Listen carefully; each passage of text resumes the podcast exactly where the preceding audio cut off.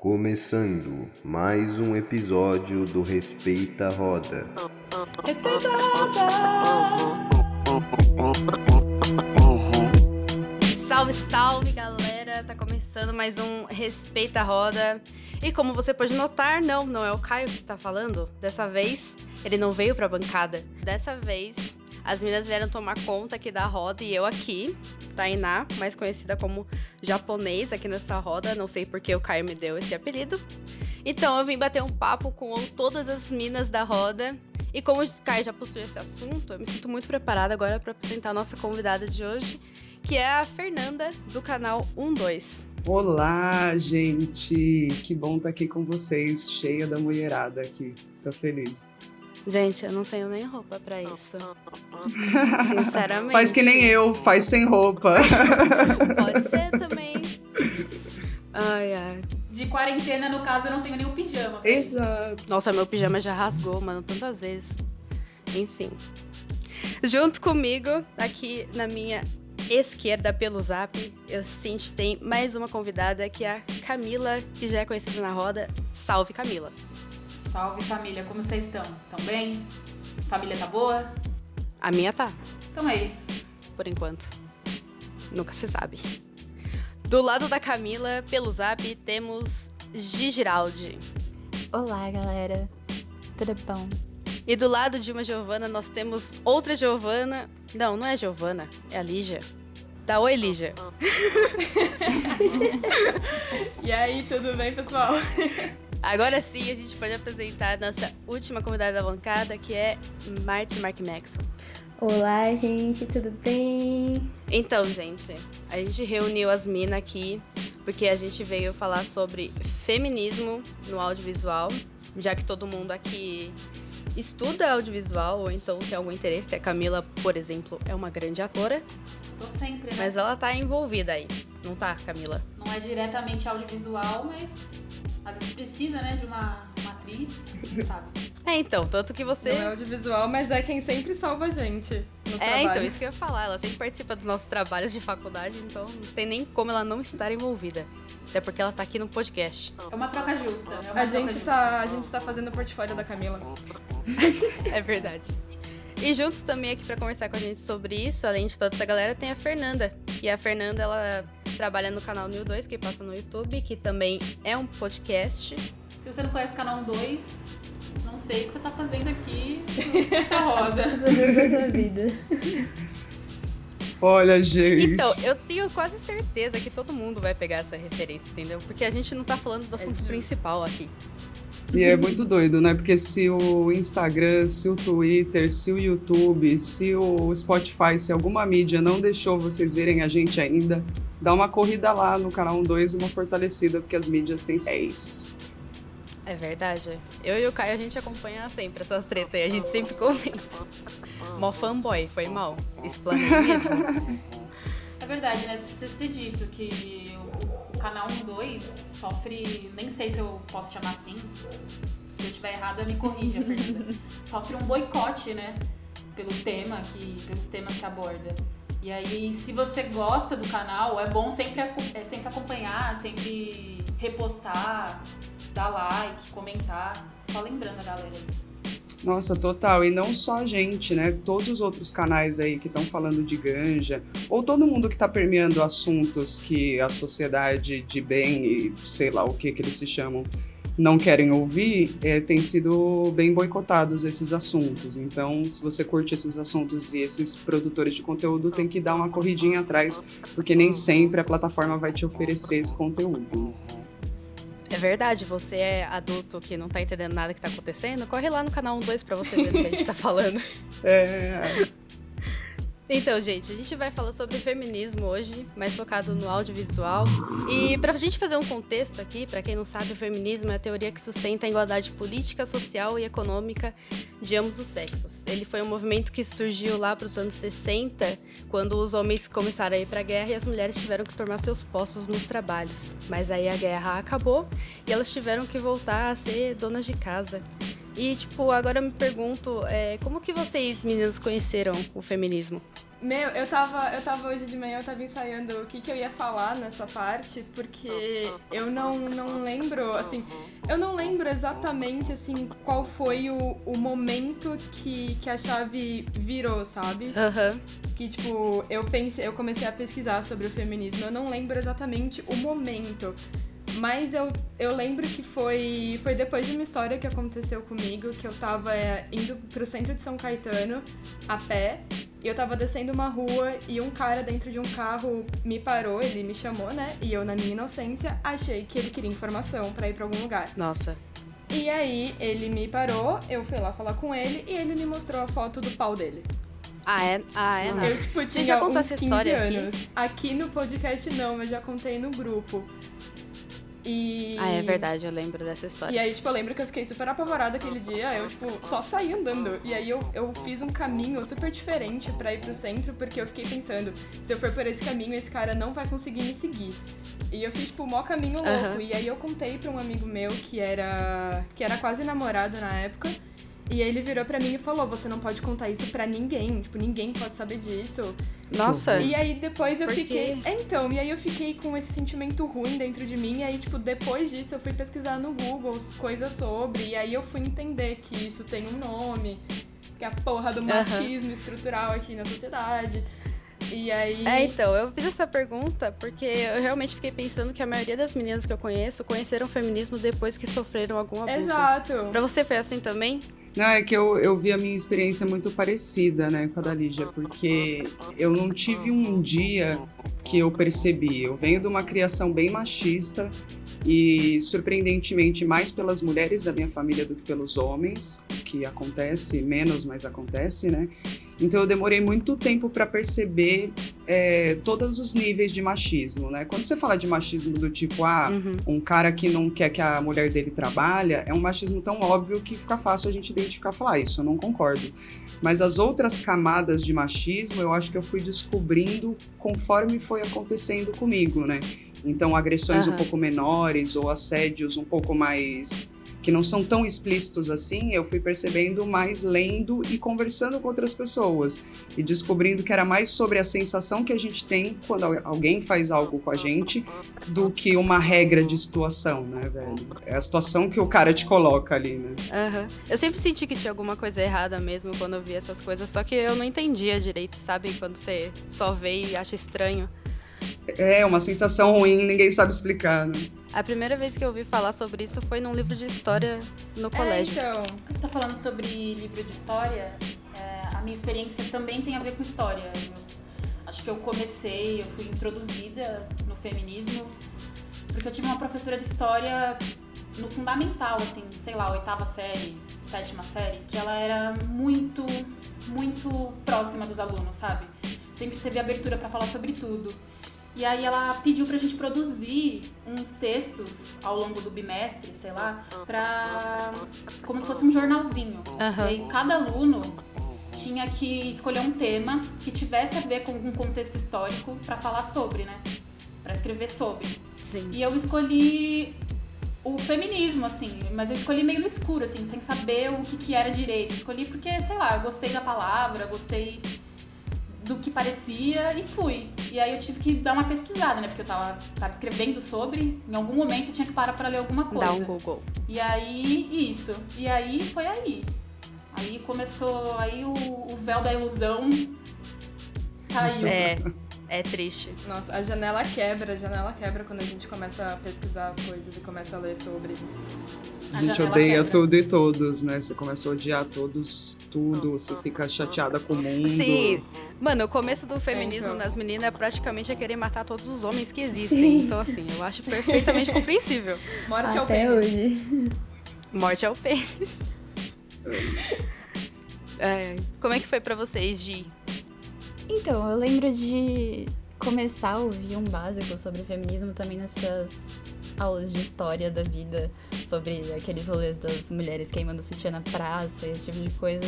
Só que eu nunca tinha ido muito atrás do que era feminismo até eu começar a entrar nesse rolê de internet e pesquisar coisas e seguir pessoas que falavam sobre feminismo, mesmo que há muito tempo atrás, falando meio que por cima. E a partir desse momento eu comecei a questionar várias coisas que eu fazia, o que eu pensava que tinha um fundo muito machista sobre o jeito que eu olhava as coisas e que eu olhava até a mim mesma, em questões de tipo aparência, esse tipo de coisa. Então, eu acho que também a internet É verdade, tem isso foi uma também. grande ajuda para muitas pessoas para conhecerem o feminismo e várias facetas dele, várias importâncias que ele tem dentro de vários segmentos de mulheres. Porque é aquele rolê do tipo, feminismo branco ser diferente do feminismo negro e o Exato. feminismo de mulheres lésbicas ser diferente das mulheres heterossexuais. Então tem muitos É, rolês dentro e de a um gente começar a ver experiências de outras pessoas, acho que é só a partir disso que a gente entende esses recortes, né? Porque quanto mais próximo ali de uma pessoa privilegiada, mais cego a gente se torna, porque o mundo ele é muito mais tranquilo, né? Quando você entra em contato com o sofrimento das outras pessoas e se identifica, você fala, nossa, então o mundo é pior do que eu pensava. Sim, É, então. Exato. exatamente. E até, É um negócio tipo, de você coisas ver- que você feria, tipo, você de alguma forma feria outra, outra mulher porque, tipo, você não tá no mesmo recorte que ela. Sim. E era sem saber. E aí você, tipo, precisa ouvir as pessoas, porque não é todo mundo que sofre exatamente como você. Gente, isso é muito louco, né? Porque existem uma, infini- uma infinidade de mulheres, mulheres muito diversas, e mesmo assim o patriarcado e o machismo dá um jeito de oprimir todas elas. Sabe? É, Sim. de alguma forma. Não sei como consegue. De um jeito ou de outro, todas elas vão ser oprimidas em algum momento da vida. E é muito louco, porque isso que você falou é verdade. Por mais que tenham intersecções né, de, de preconceitos e camadas, até na, na mais privilegiada das mulheres, ela ainda vai ser um pouquinho pior na visão da sociedade só por ser uma mulher, né? Ela já vai estar um passinho para trás e já vai ser um pouco diferente. Exatamente. Ah, eu comecei a me sentir mais assim. É que eu, eu não vou falar que o feminismo estragou a minha visão sobre mim, porque, tipo, muito pelo contrário. Mas antes eu me via muito mais confiante do que agora. Não, não sei. É porque eu percebo que as pessoas podem me perceber com olhos diferentes agora. Mas é aquela coisa sobre o véu da ilusão ter caído, né? Que eu acho que a gente tenta muito se É. enganar. É que nem quando algum cara assedia a gente na rua ou no, no transporte público, principalmente, que você quer mentir pra você mesma. Você quer, não, isso não tá acontecendo. Então a gente tenta se esconder. É, É, ou é tipo, isso mesmo. ou a gente se engana, tipo, ai, é só um elogio. Tipo, a gente se engana, mente pra gente mesma pra fingir que aquilo não é tão ruim quanto realmente é. Pra ficar mais fácil Exatamente. suportar. Sim, então acho que a Tainá fez exatamente isso.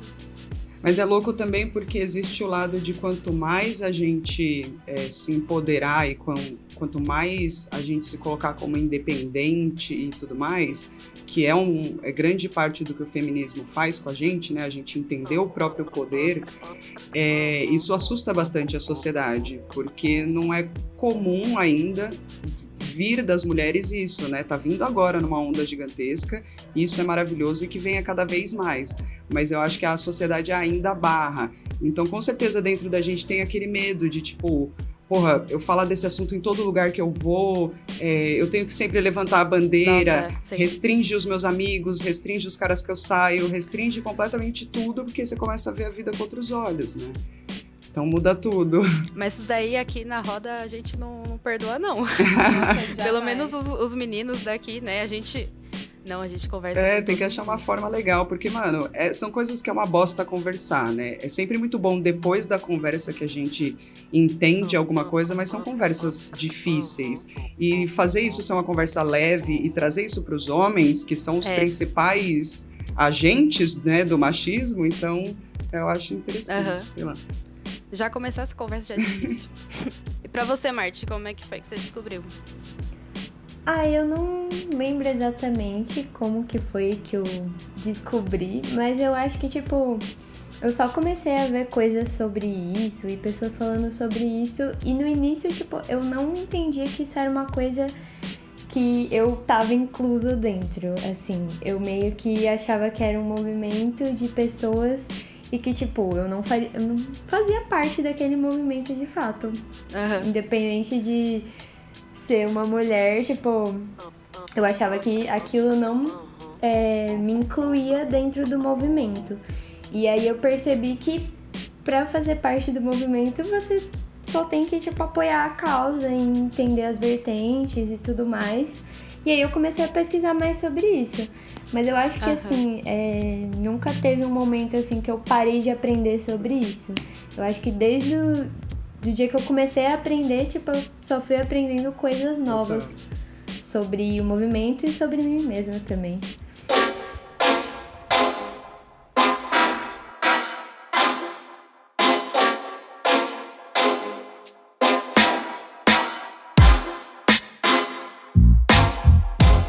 Que quando se trata de movimento, assim, quando você apoia o movimento, você quer saber mais sobre ele. Então, acho.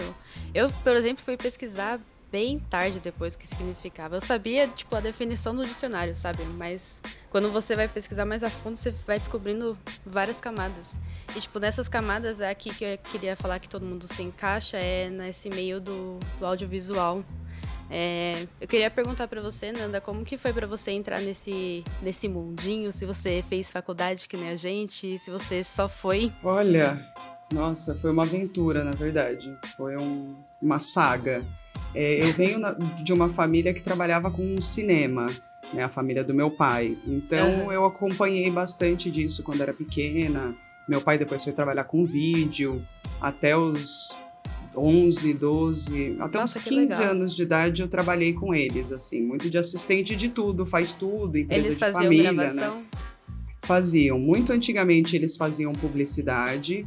Aí eles uhum. entraram na pornô chanchada e depois eles saíram e Nossa, meu pai trabalhava sério? mais. entraram, entraram. E depois meu pai foi trabalhar mais com peças de teatro, com essas coisas, bem artistão mesmo, bem. Bem sem... hippie ele, gostei. E, e, e, sem ganhar nada, né, querida? Então ele falava para mim: não vai ser artista, Fernanda, que você vai ser pobre, pelo amor de Deus. e não teve jeito. Eu até tentei, assim. Eu tentei uma vida mais séria da administração de empresa, mas não gostei muito. Aí eu falei, pô, eu vou para pós-produção de vídeo que eu acho que vai ser mais fácil mas eu não curti ficar muito sentada ali na pós-produção de vídeo. Já do começo eu já abdiquei e fui para produção. Aí fui fazer faculdade. Uhum. Falei, vou para faculdade de ah. produção multimídia, tecnólogo, é dois anos, é rapidinho. Às vezes é tecnólogo, então. Ah, claro, bicho. A gente é porque... tá sofrendo no bacharel aqui. Então, é uma área que eu sempre tive essa dúvida, porque ela é muito cheia de cursos rápidos, né? A grade da faculdade ela muda muito ao longo do próprio curso, porque as tecnologias estão avançando muito. Então, eu falei, eu vou fazer um bagulho mais rápido. Sim. E também porque eu não queria ficar quatro anos na faculdade, quando eu tinha esse dinheiro nesse tempo, que eu já estava velha, entrei com uns 20 e poucos anos já. Aí é. fiz a. Ah, você entrou. E aí eu fiz a faculdade e durante a faculdade eu tive que dar aula de inglês para juntar dinheiro, né? Porque não não estava achando frila na minha área, nada que pagasse eu ter uma vida normal ali, estudar e trabalhar.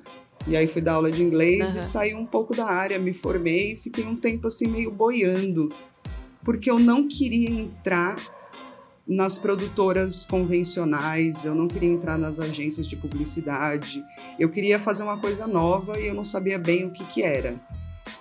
E eu tinha, uhum. eu tinha muito essa a jornada do herói agora. Não, bicho, não é nada. É um monte de loucura, assim. Porque eu não queria, na verdade, fazer os trampos que eu já tinha feito uns frilas, os caras com uns equipamento merda, tudo merda, tudo improvisado. Falei, mano, eu não quero fazer isso. Eu queria trabalhar com qualidade e com bagulho que eu acredito. Uhum. Aí o senhor Mitumiaki apareceu na minha casa, a gente tinha um amigo em comum, morava comigo, foi lá fumar um baseado, tirou o computador e começou a brincar com o vídeo do 1-2 eu já tinha visto eles fazendo os vídeos e tal.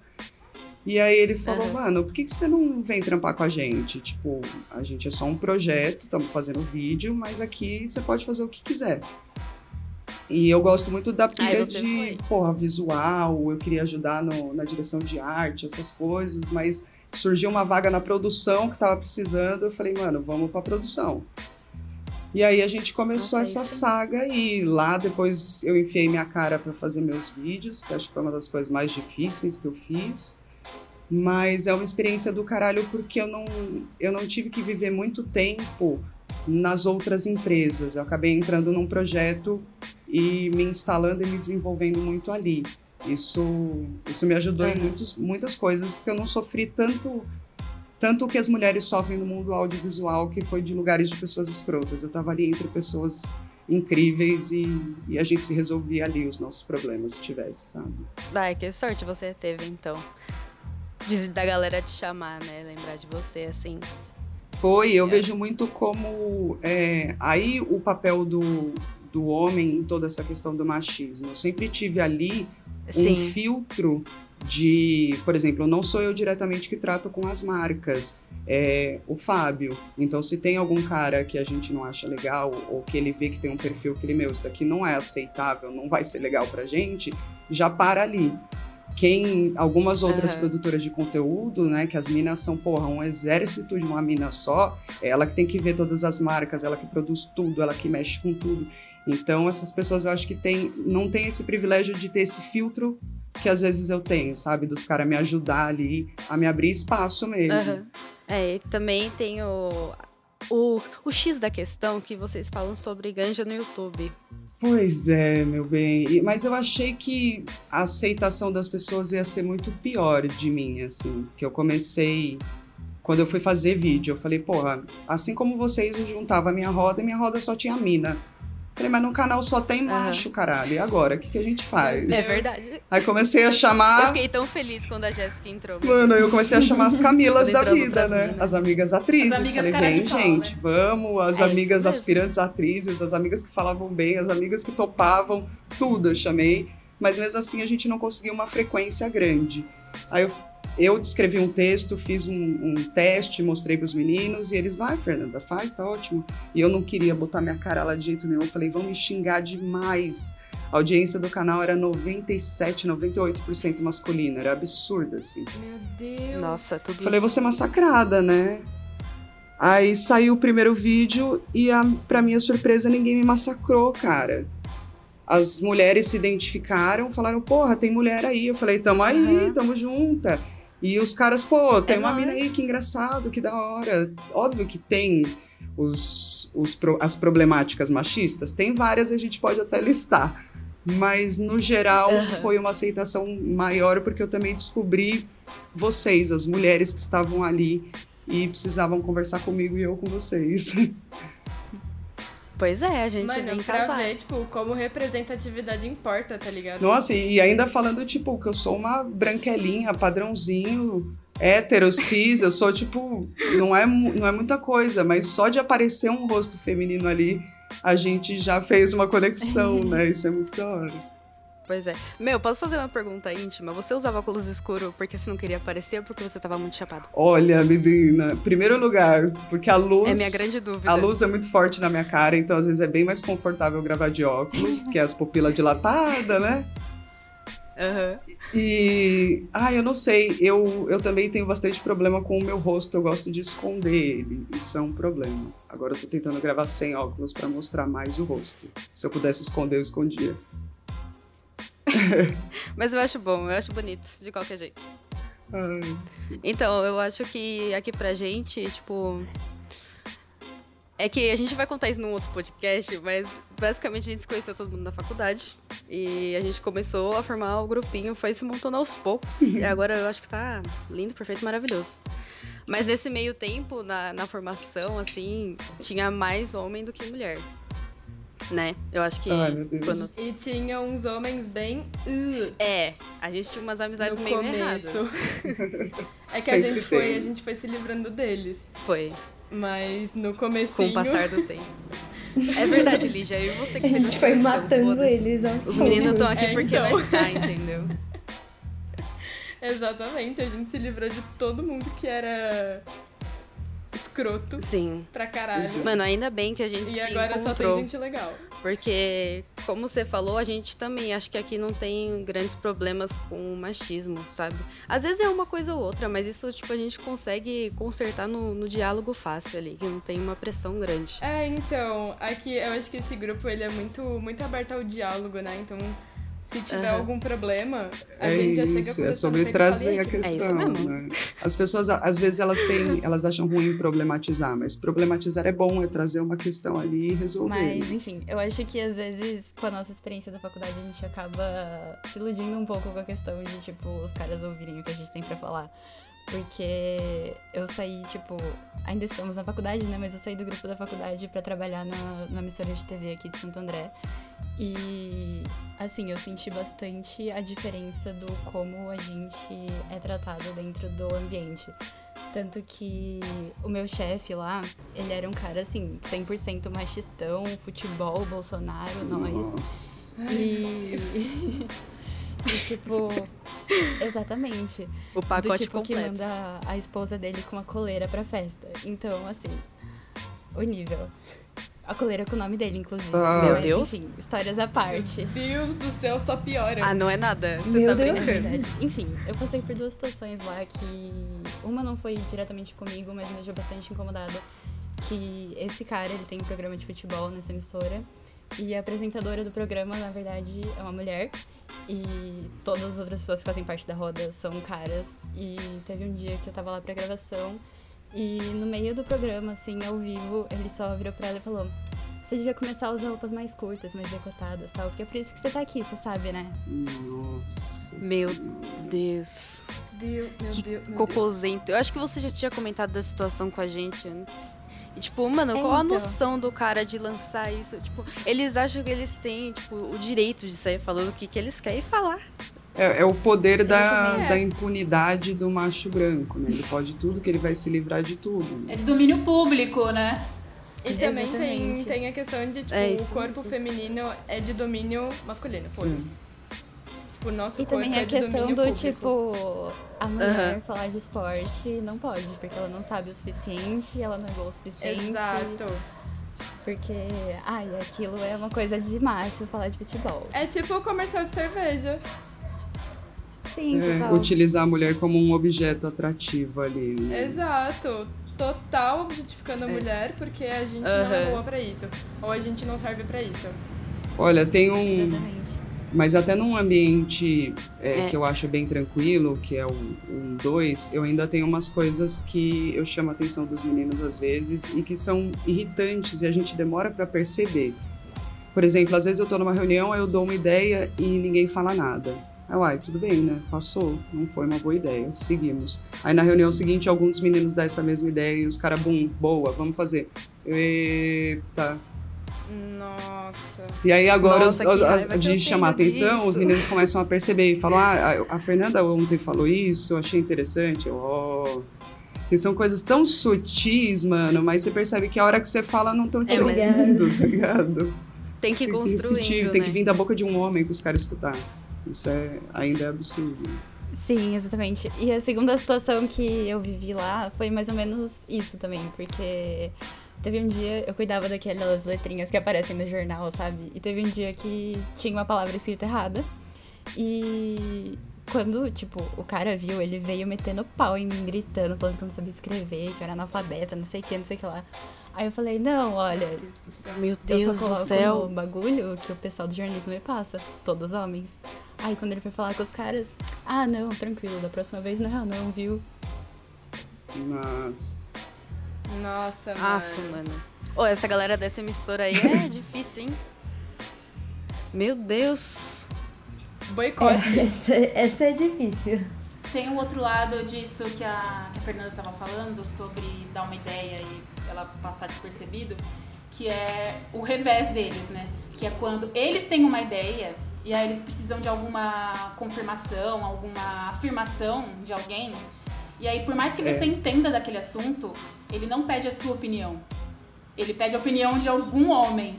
Mesmo que esse homem não entenda nada sobre aquilo que tá em pauta, sabe? É só pra. Parece que o fato dele ser homem É, valida Isso é alguma muito coisa. verdade, valida acontece a ideia. De e no contexto É cotidiano, então às vezes é muito, é chato da nossa parte, mas às vezes tem que dar a carteirada, né?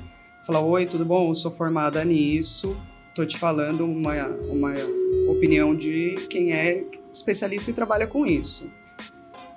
E é uma chamada ruim de dar, né? Porque você tem que ficar reafirmando ali, o, de repente, um conhecimento que você tem versus um outro cara que nem entende do assunto, sei lá, mas só porque é um cara.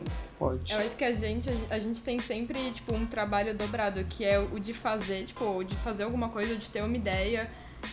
E depois o segundo trabalho de provar para as outras pessoas de que é uma ideia válida, de que é um trabalho bom, porque, tipo, se não foi um cara que fez, não é bom o suficiente, ou a gente não vai, não vai dar uhum. crédito para isso, porque, foda-se, não foi um, um pau que fez. Eu já usei homem de porta-voz já. Já você sussurrar na cabeça de um aqui a ideia para ele falar pros outros. E daí você consegue resolver. Nossa, mano. Nossa, eu, eu já. Várias vezes. Várias. É tipo Passei uma procuração.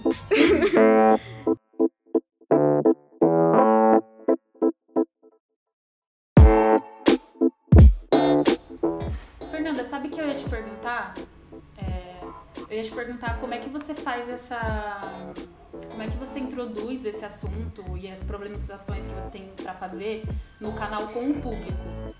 É uma, é uma coisa meio doses homeopáticas, devagarzinho, sem parecer, sei lá, muito panfletária? Ou você já chegou no ponto que você pode falar na cara mesmo, chegar lá, dizer tudo que tem para dizer? Como que o público recebe isso? Eu fico muito curiosa. Olha, eu tento trabalhar dentro do, do meu estilo de trampo, né? Eu já dei aula de algumas coisas e eu gosto de ir do básico, porque eu só aprendo, e talvez eu esteja projetando, mas eu só aprendo conversando e dando risada e tendo uma, uma leveza no assunto.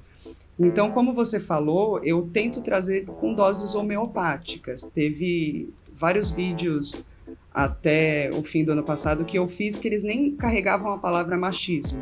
Eu utilizava outro termo porque talvez o nome machismo já fechasse o ouvido dos homens, que era quem precisava ouvir aquela mensagem. Ou de pessoas machistas, mas talvez só o uso daquela palavra pudesse bloquear.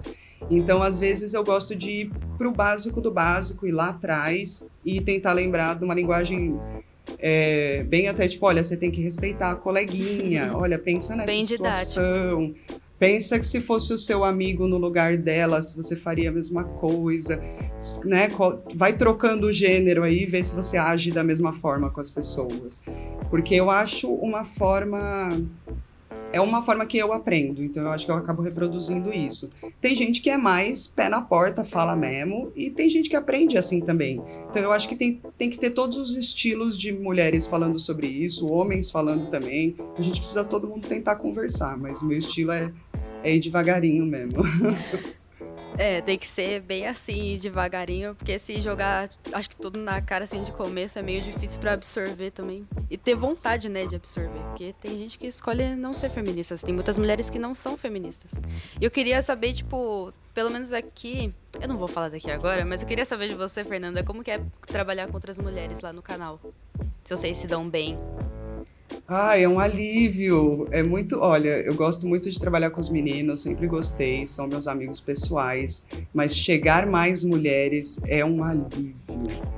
Você é, se sente como se estivesse em casa, né? É muito engraçado. É, isso. então, abre. Tem assuntos, tem formas de tratar, são relações diferentes, né? Com certeza. E a gente não percebe isso, como eu vivo muito em meio a vários caras, se acostuma, beleza e tal. E aí, quando chega mulheres que partilham ali dos mesmos, mesmos problemas que você, tem essa identificação eu comecei a me sentir mais à vontade. E fora que eu tinha mais gente para pedir opinião de que se estava tudo saudável ali dentro, né? Então eu sempre consulto todo mundo, tá tudo bem? Alguém passou por alguma situação chata? Tá tudo legal? Tem algo que a gente precisa conversar? Gente, Agora não sou. Oxi. Perdão, gente. Saiu agora alguma coisa? Do nada. Eu já tava, ai meu Deus, tem um vídeo que eu não fiz? Deve ser um story. é um déjà vu.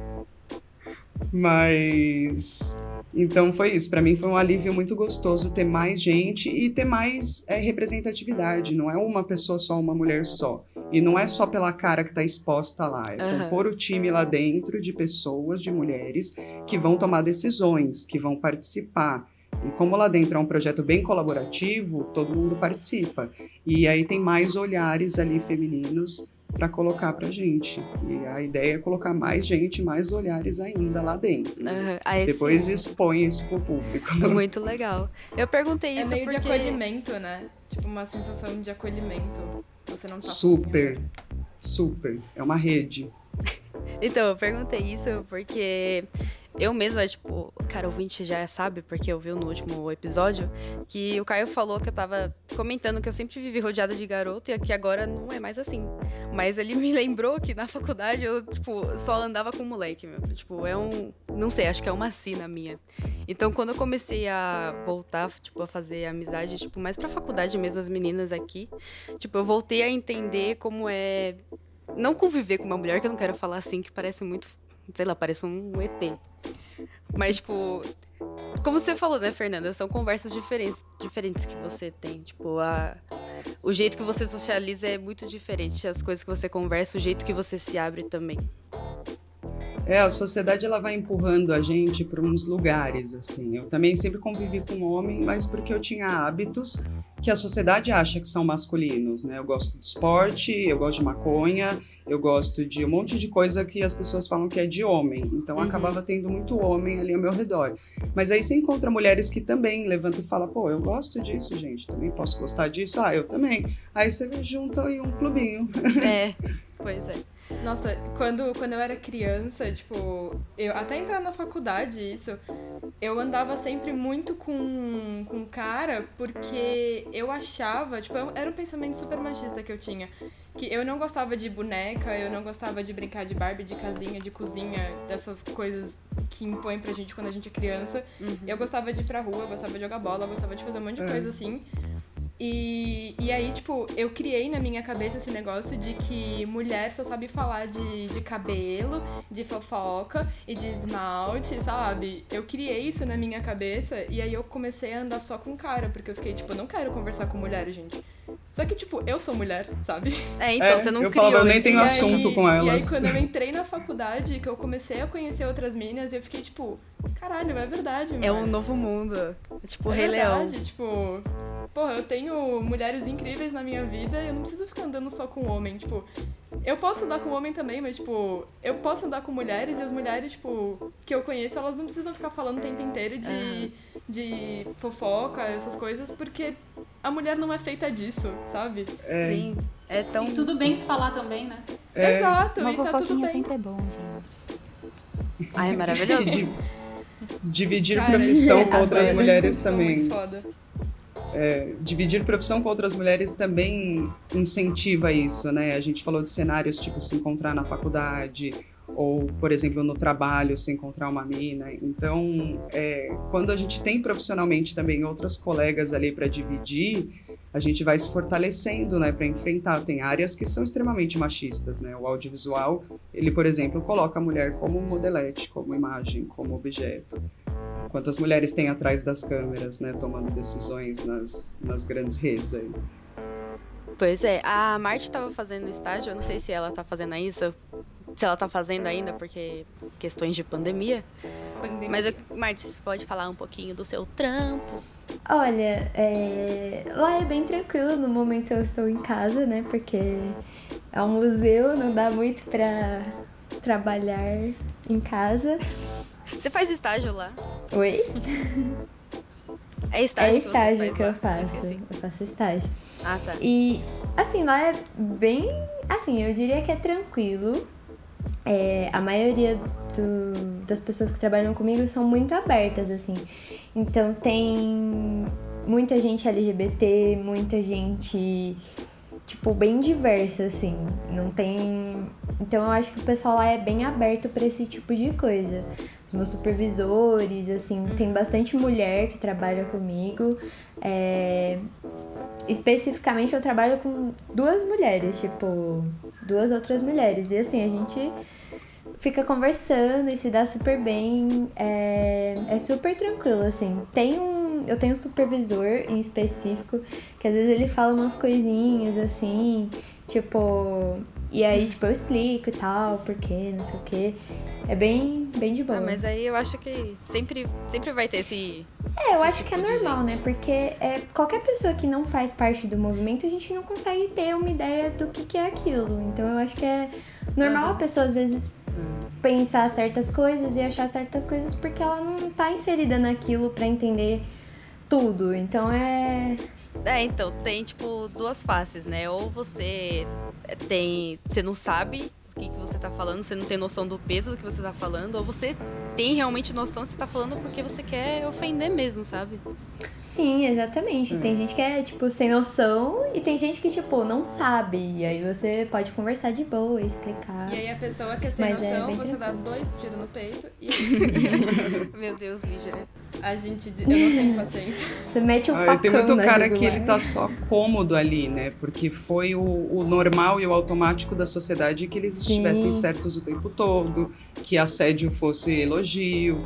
Então é meio difícil ainda na cabeça de, de uma sociedade inteira que se comportou assim durante anos e anos, a gente começar, né, uma mudança bem expressiva de mudar a cabeça das pessoas. É necessário, mas às vezes é, tem que entender ali quais são, quem a gente consegue agarrar com a gente e quem são os outros que não sei se estão perdidos. Sim, eu acho que até as mulheres têm essa, essa coisa de evoluir é, sobre alguns pensamentos, né, no feminismo. Porque tem muitas mulheres que ainda, tipo, não entendem muito bem o que que é e também acham, igual a maior parte da sociedade, tipo, que aquelas coisas, aqueles padrões patri- patriarcais que a gente tem são normais. Então, tipo, Sim. também é um movimento que precisa, tipo, até para as mulheres é, precisa, né? Meu, eu já ouvi força. uma mulher falar Principalmente que ela por elas. preferiria. o- Ela não era feminista porque ela queria ficar em casa porque ela não gostava de trabalhar. Tipo, Nossa, sim, eu já vi isso também. Ela queria que o marido sustentasse ela, tipo. Mas é justamente você poder escolher isso, baby, né? É Sim, só que eu quero escolher quiser, outra Tá coisa. tudo certo. Mas é uma lição diária que eu acho de várias, como a gente falou, várias camadas, né? Não existe ler, aprender sobre feminismo e parar aí. A gente vai estar sim, sempre renovando e as novas gerações, por exemplo, que vêm com gêneros, gêneros fluidos, que vêm com outras pegadas, que a gente vai estar sempre também aprendendo e se inserindo. Então não vai existir saber, a gente acha que tem que se acostumar com a ideia de que a gente sempre vai ter que estudar. Sim. É, pois Sim. é. Porque todo mundo é muito rápido, né? Então, às vezes a gente não acompanha tudo que tá acontecendo. Então, você tem uma ideia hoje sobre pessoas não binárias que você não sabe exatamente o que é, porque eu não sei exatamente o que é. Então, assim, às vezes a gente tem um pensamento sobre isso que a gente não sabe, mas é porque não tá incluso no nosso círculo de convivência também. Então, tipo, Convivência. um cara uhum. que vive com muitos caras, tem uma família machista e tem amigos machistas, o contato que ele vai ter com o feminismo ou vai ser muito estereotipado ou vai É. ser nenhum. E não são apresentadas outras opções pra gente quando a gente é pequeno, né? Você ou se identifica como sendo uma mulher, um homem, de um gênero ou de outro, e pronto. Ninguém diz pra gente que você pode descobrir coisas, né? E eu acho que as pessoas agora vêm descobrindo coisas. Falam, ih, meu, eu não me encaixo nessa caixa ou na outra, eu vou criar minha própria caixinha.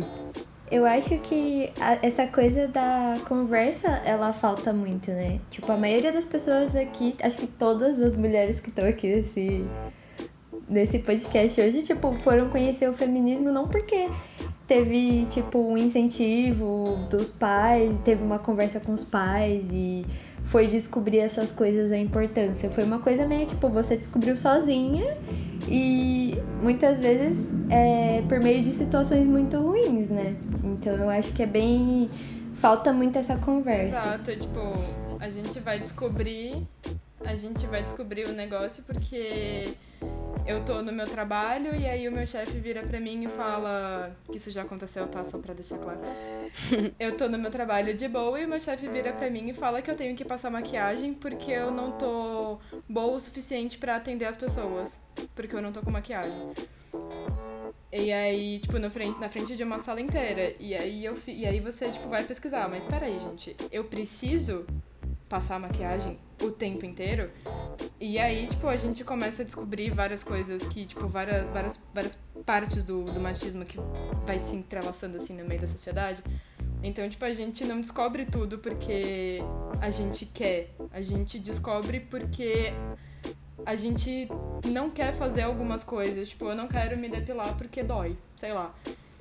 E aí eu vou, tipo, descobrindo todo o preconceito que tem sobre isso, porque dói. O que a sociedade impõe pra gente dói. Sim. E aí, por conta dessa dor, a gente vai descobrindo novas coisas. E eu acho que essa questão da estética é muito interessante dentro do feminismo, por causa que, por exemplo, eu sou uma pessoa branca, padrão, ok.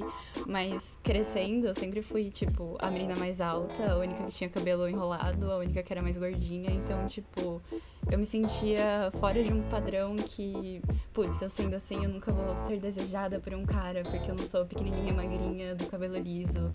E eu não pertenço a esse grupo de pessoas.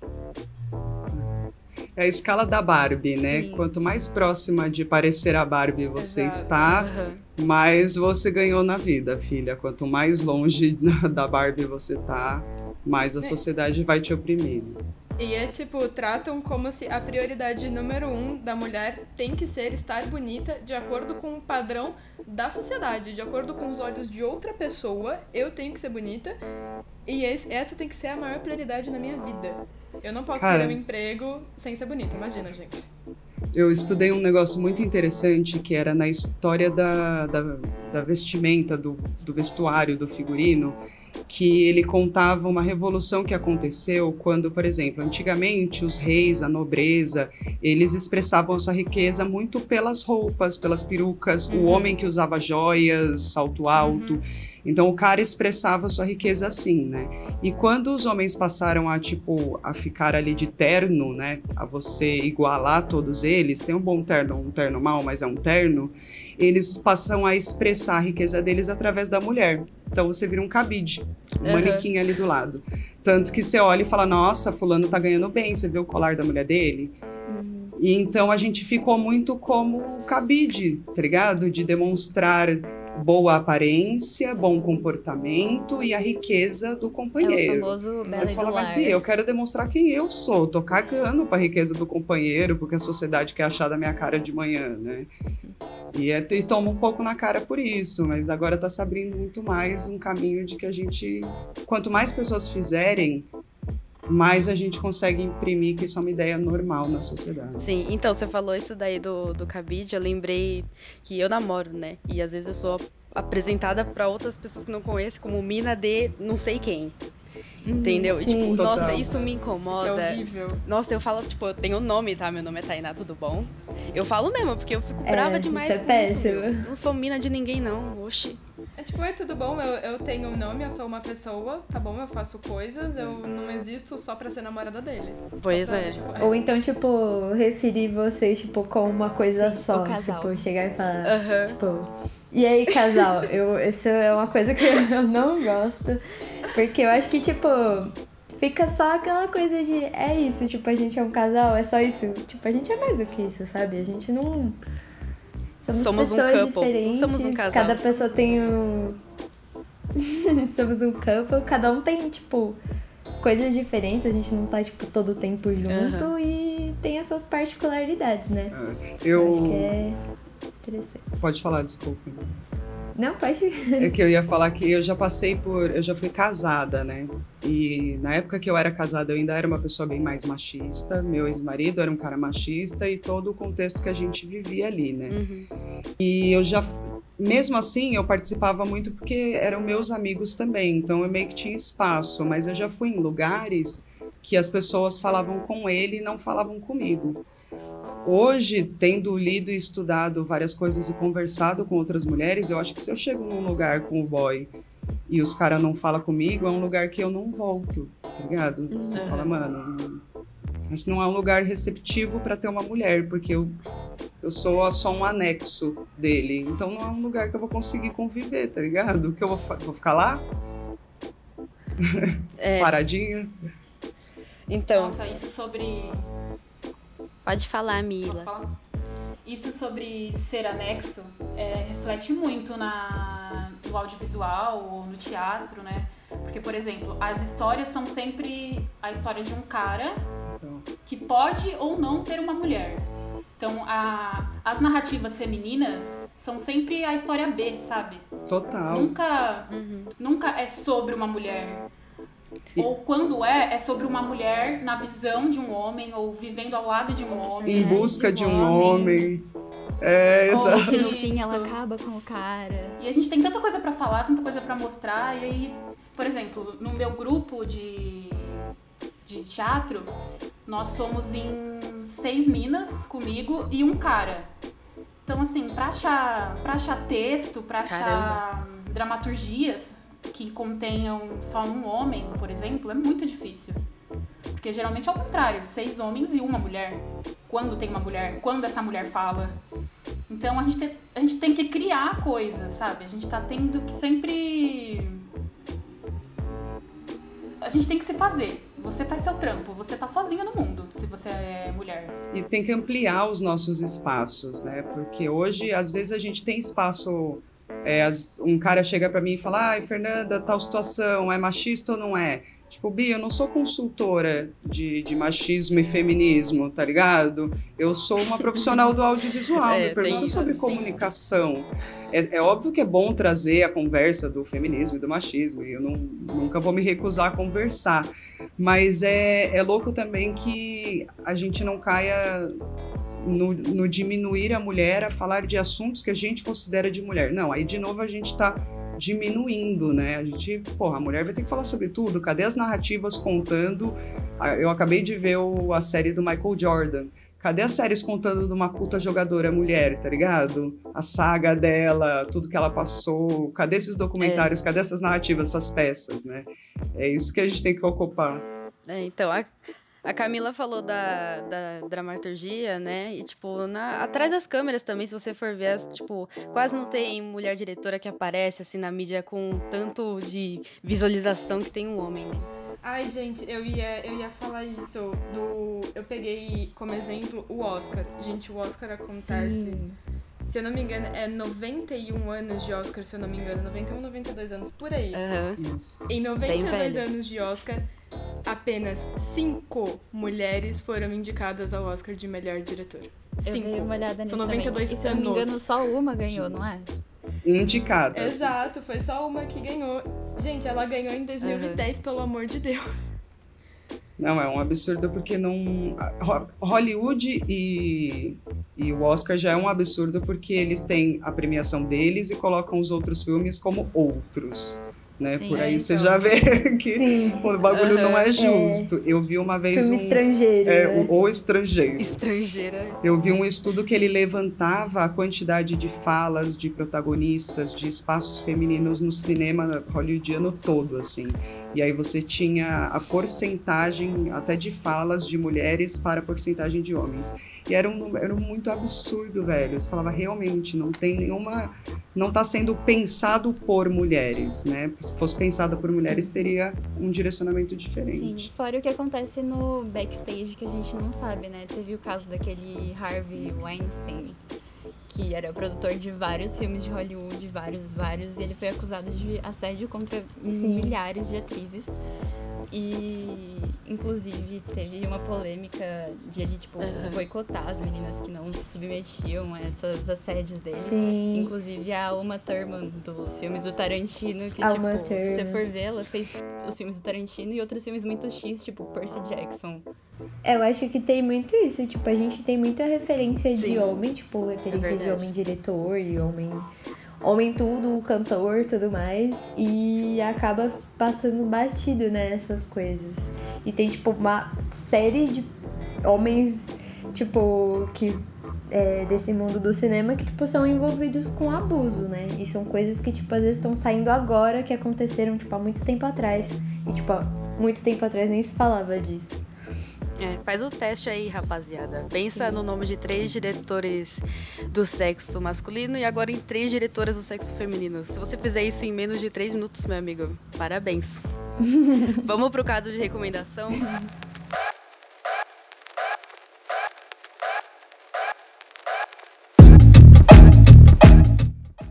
Então, galera, a gente tá agora no quadro de recomendações. A gente vai começar pela Lígia, porque a Lígia falou que tem coisas pra falar hoje, então fica à vontade. Ai, meu Deus, vamos lá. Gente, eu tenho três recomendações do mundo da música. São, as três são brasileiras. Tá? Primeiro eu queria recomendar um grupo que chama Mulamba. É um grupo composto só por mulheres, é um Boa. grupo maravilhoso. Fala, tipo, sobre feminismo. Inclusive, eles têm uma, mu- elas têm uma música, né, que chama Puta. Esse é o nome da música Uta. e fala sobre sobre estupro. É muito boa. Assim, ela arrepia, de verdade. Caramba. A a Bia Ferreira, que é Ah, eu amo a Bia Ferreira. ela é maravilhosa. É uma cantora negra. Ela fala muito sobre feminismo negro. Cara, é incrível. É incrível mesmo. Ela ajuda, tipo, tudo que ela fala, você fica pensando, refletindo sobre aquilo. É incrível, é maravilhosa. A música dela também me arrepia. E tem a Ana Canhãs, né, que acho que muita gente conhece ela, tá conhecendo agora. Que ela é maravilhosa também. Escutem tudo que essa mulher tem. E eu tenho duas recomendações Meu Deus do céu. cinema. Eu fiz, Ela veio eu fiz uma lista vai recomendar pra todo mundo hoje. E, na verdade, são só duas recomendações, né? Uma a gente já falou, que foi a mulher que ganhou o Oscar de melhor diretora em 2010 pelo filme Guerra ao Terror. Assistam esse filme, por favor. Eu não sei se eu vou pronunciar o nome dela certo, mas eu anotei aqui, é Catherine Bigelow, Bigelow, alguma coisa assim, eu não tenho certeza se eu tô pronunciando certo. E a a Greta, que foi uma que foi a mulher que fez Adoráveis Mulheres, que era pra ter entrado como concorrida a melhor diretora no- nesse ano. Não entrou, não, né? Por que, que não entrou? Mas tudo bem. Nossa, ela não entrou, não sabia. Ela não entrou e tem a. E ela Caramba. foi indicada pelo filme Lady Bird há uns anos atrás. Então assistam esses filmes. E tem um outro filme dela muito bom também, que chama Frances Ha. Ai, sim! Nossa! Frances Ha muito é bom. muito bom, muito bom. Então é Incrível. Nossa, é muito lindinho esse filme. Adorei. A Lígia compensou por todas as semanas que ela não deu nenhuma É. indicação. Ela já deu recomendação Já de tá todo ótimo. mundo aqui. Nem Pode ir você falar. então, Marte. Eu vou recomendar um. É, na verdade, eu não sei se elas são irmãs, eu não tenho certeza. Mas elas têm, tipo, são duas meninas que elas têm, tipo, uma produtorazinha, elas. E. Chama Two Lost Kids. Elas têm, tipo, um canal no YouTube e tem também um Instagram que é bem legal. Tipo, elas fazem umas produções audiovisuais bem legais. E é isso, gosto bastante. É uma agência? Então, na verdade são duas meninas. Eu não tenho certeza se elas são irmãs ou se elas, tipo, só são amigas. Ou se elas são É. namoradas, ou se elas são mãe e filha. Ou se elas são namoradas. sei lá, entendeu? São duas mulheres incríveis e elas fazem, tipo. Fica aí no ar, elas fazem umas produçõezinhas bem legais. E é isso. Beleza. Nanda, pode passar a sua visão aí das recomendações que você tem. Se você tiver alguma, pode pensar na hora aqui, ó. Olha, eu tenho uma que é uma cantora, atriz e produtora de conteúdo no Instagram, que ela chama Ieda. Ieda Labrunier, o, o Instagram dela. Aham. E ela é muito engraçada, uma mulher incrível, maravilhosa, e ela faz uns vídeos é, em casona, assim, e, e falando uma real absurda, e é super engraçado, assim, tem melhorado meus dias assistir. Ela é incrível. Que da hora. Ela é brasileira? Ela é, ela é. Ah, legal.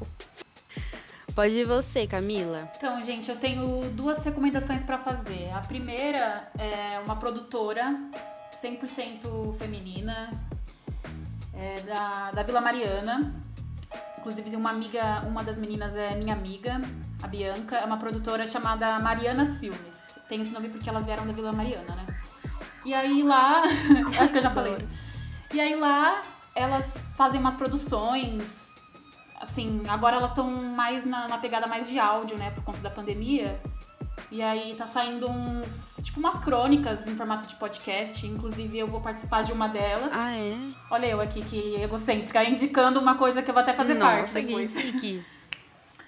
E, e eu queria indicar também um filme que não é um filme dirigido por uma mulher, mas é um filme muito feminino, porque são duas protagonistas mulheres, Branquelas. né? Então, sim, sim, brancas, mas ainda assim duas mulheres, né? É complicado falar, falar disso porque realmente, se você for ver, se para ser mulher já é difícil você ser uma mulher negra ou uma mulher negra trans, então não vamos nem, né? Uhum.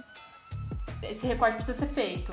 Mas é um filme que era, ficou para ser ou não na para concorrer ao Oscar, né? É, quer dizer, para entrar na, na lista de filmes entrar, que né? poderiam concorrer ao Oscar Uhum. no Brasil, né?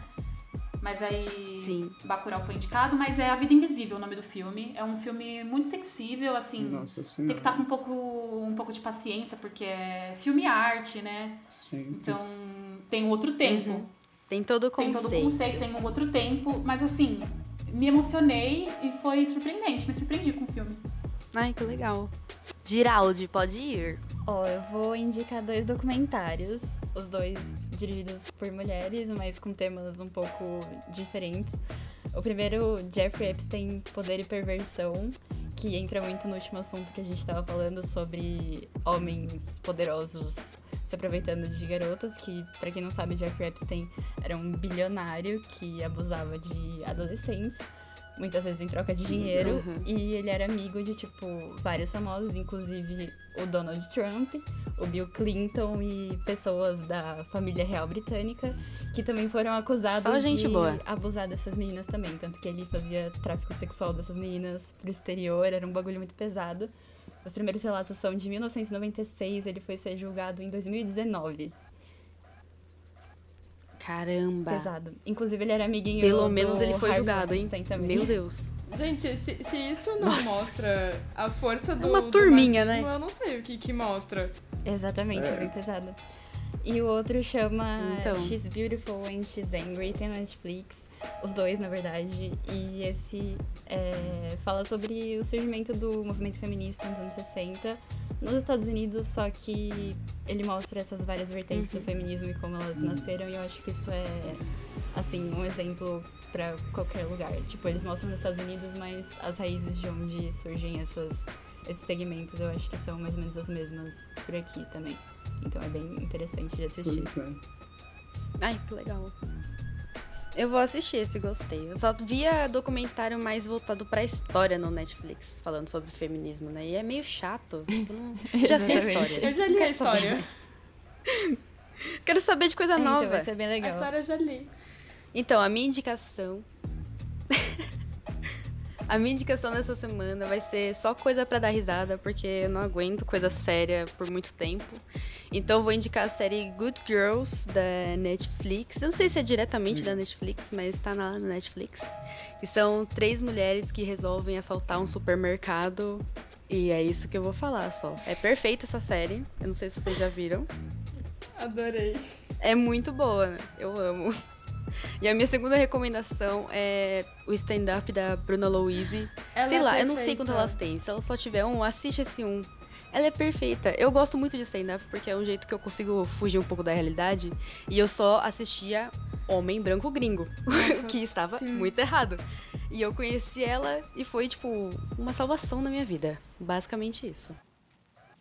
É incrível. É isso aí, rapaziada. Vocês incrível. querem finalizar como? Vocês têm algum recadinho? Manda um recadinho aí pra galera. Homem, escute, escute, escute as mulheres, pelo amor de Deus. Escute as mulheres, entenda os problemas, você faz parte desse problema, então entenda ele, ajude a melhorar, não é sua função nossa ficar Pois é. gritando aí pro mundo tudo que tá acontecendo, é função de vocês também ajudar nessa luta. Então, consuma coisas feitas por mulheres, incentive mulheres, respeite mulheres, entenda os pontos do machismo. Se uma mulher chegar pra você e falar, cara, isso aqui tá sendo machista por conta disso, aceita, não fica discutindo e tentando minimizar o problema. Aceita o negócio, reflete sobre o que você tá fazendo e muda. Não é tão complicado, tá bom, amor? É isso, esse é meu recado. Tá bom, amor? Anota aí. Esse é o meu Tá recado. bom, amor? Tá bom É. pra você? Olha, nas palavras de um sábio, Etebilu, busquem conhecimento. Acho que é isso que eu tenho de recado. só. Esse sábio aí é um antigo sábio. Posso falar uma coisa sem, sem parecer tietagem? Mas já sendo, mas já sendo tietagem, porque estão aí pra isso. o canal 12 e todo o seu trampo lá dentro e tudo que vocês fazem é muito abrindo os caminhos pra gente, sabe? Então é muito inspirador e é, é muito. É gratificante perceber que alguém faz aquilo que a gente gostaria de, de, que a gente gostaria de ter feito ou gostaria de fazer, sabe? Como se estivessem abrindo as portas e passa, gente. Muito bom, muito foda. Gente, eu que tenho que agradecer vocês me chamarem, abrir espaço, é um prazer estar aqui, é uma delícia, foi muito gostoso. E eu agradeço aí ter um lugarzinho de gente para me ouvir. Foi muito bom, venha mais vezes.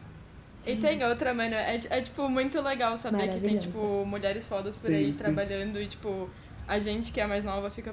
Tipo, a gente cria referências, né? Pensando, caralho, tem uma mulher foda lá, então, tipo, eu sou uma mina, eu posso chegar lá também. É muito importante. Mostra isso. que é possível, né? É isso. Ai, caralho, vou chorar.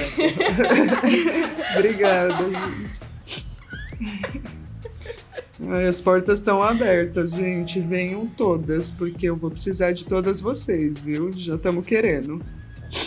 A primeira coisa que, que eu fui falar, eu fiquei super, tipo, com o coração disparado, sabe? Ai, maravilhoso.